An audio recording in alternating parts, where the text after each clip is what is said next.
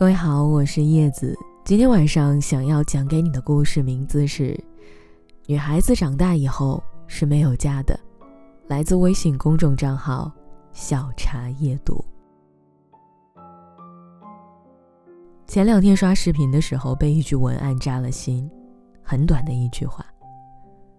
他说：“女孩子长大以后是没有家的。”高赞的评论也很短，说。希望你永远都不会懂这句话。独自生活的时候，在出租房里是乙方，在爸妈家里像旅人；嫁人结婚之后，在娘家是客人，在婆家是外人。后来就慢慢明白了，陈数在剧里讲的那句台词：“我一定要有我自己的房子，谁也别想从我的家里。”把我给赶出去。原来那些劝你认真攒钱、努力工作，把事业放在第一位，让你一定要早点有一个属于自己的房子，哪怕是面积小一点的人，其实从来都不是在跟你讲鸡汤。那是广大已婚女性用眼泪给未婚女孩总结出来的经验。上个月末和朋友一起吃饭。她苦笑着跟我说起与孩子的一番对话。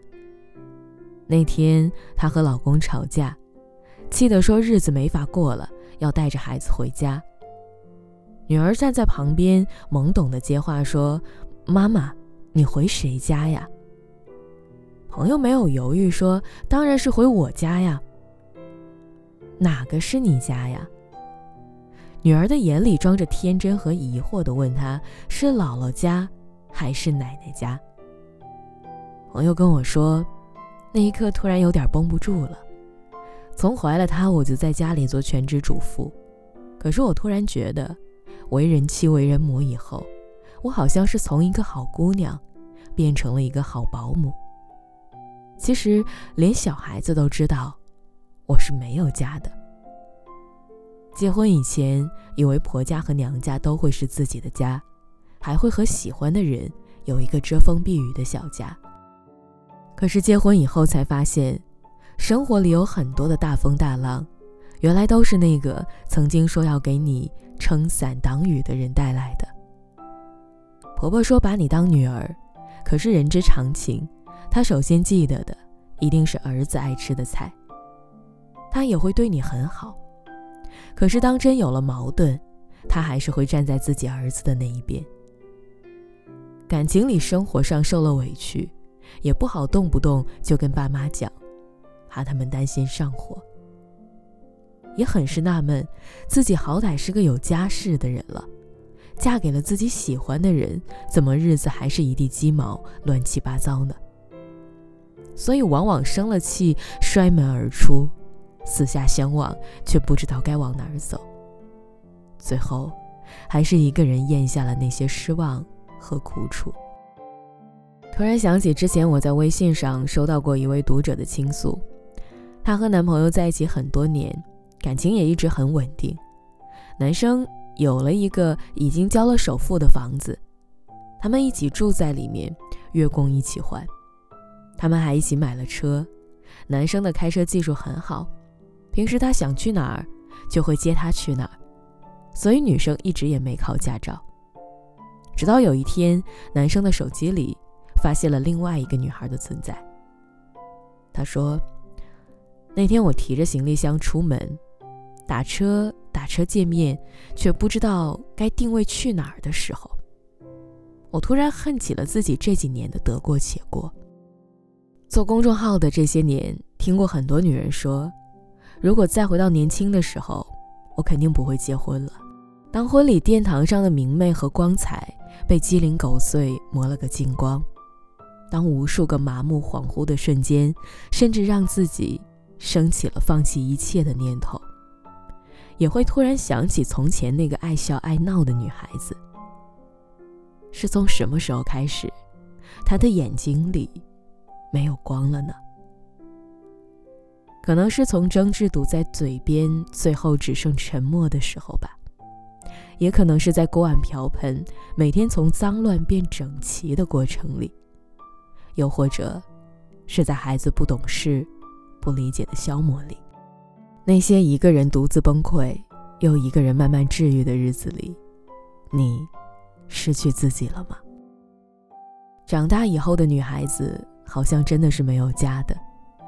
大部分的妈妈很少去女儿的家，因为觉得那是别人家；大部分的婆婆经常去儿子的家，因为觉得那就是自己的家。所以，一个女人好像一直都要至少在妻子。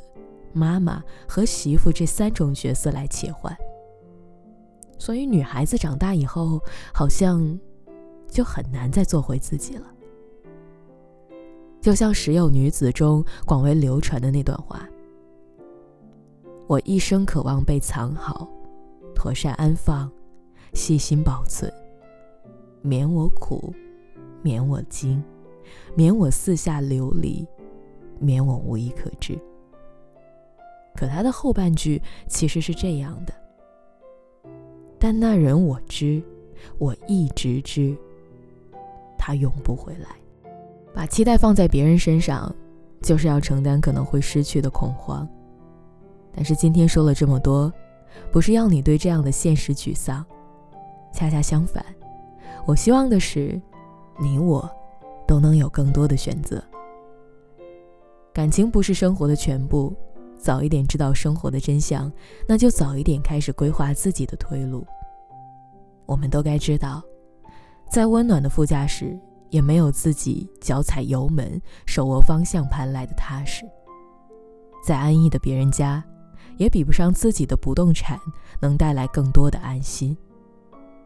车子有油，卡里有钱，兜里有钥匙，头脑里有独立的思考和生存能力。这才是一个女孩子真正需要的安全感。我们都该明白，其他人的出现再好，也不过是锦上添花。生命里的血液艰难，只能你一个人去熬。最后，借用《向前一步》里我很喜欢的一句话，分享给所有的女孩子：我希望你们能安度未来的艰难时光。并收获更强大的力量与更坚定的决心。我希望你们能够平衡自己的生活，睁大眼睛去寻找。我还希望你们能怀着进取的心，在事业里全心投入，去掌控世界。你要记得，该长大的时候啊，就不能再做小孩子了。愿你清醒自律，明真相，知进退。愿你早一点靠着自己的努力，拥有一个属于自己的家。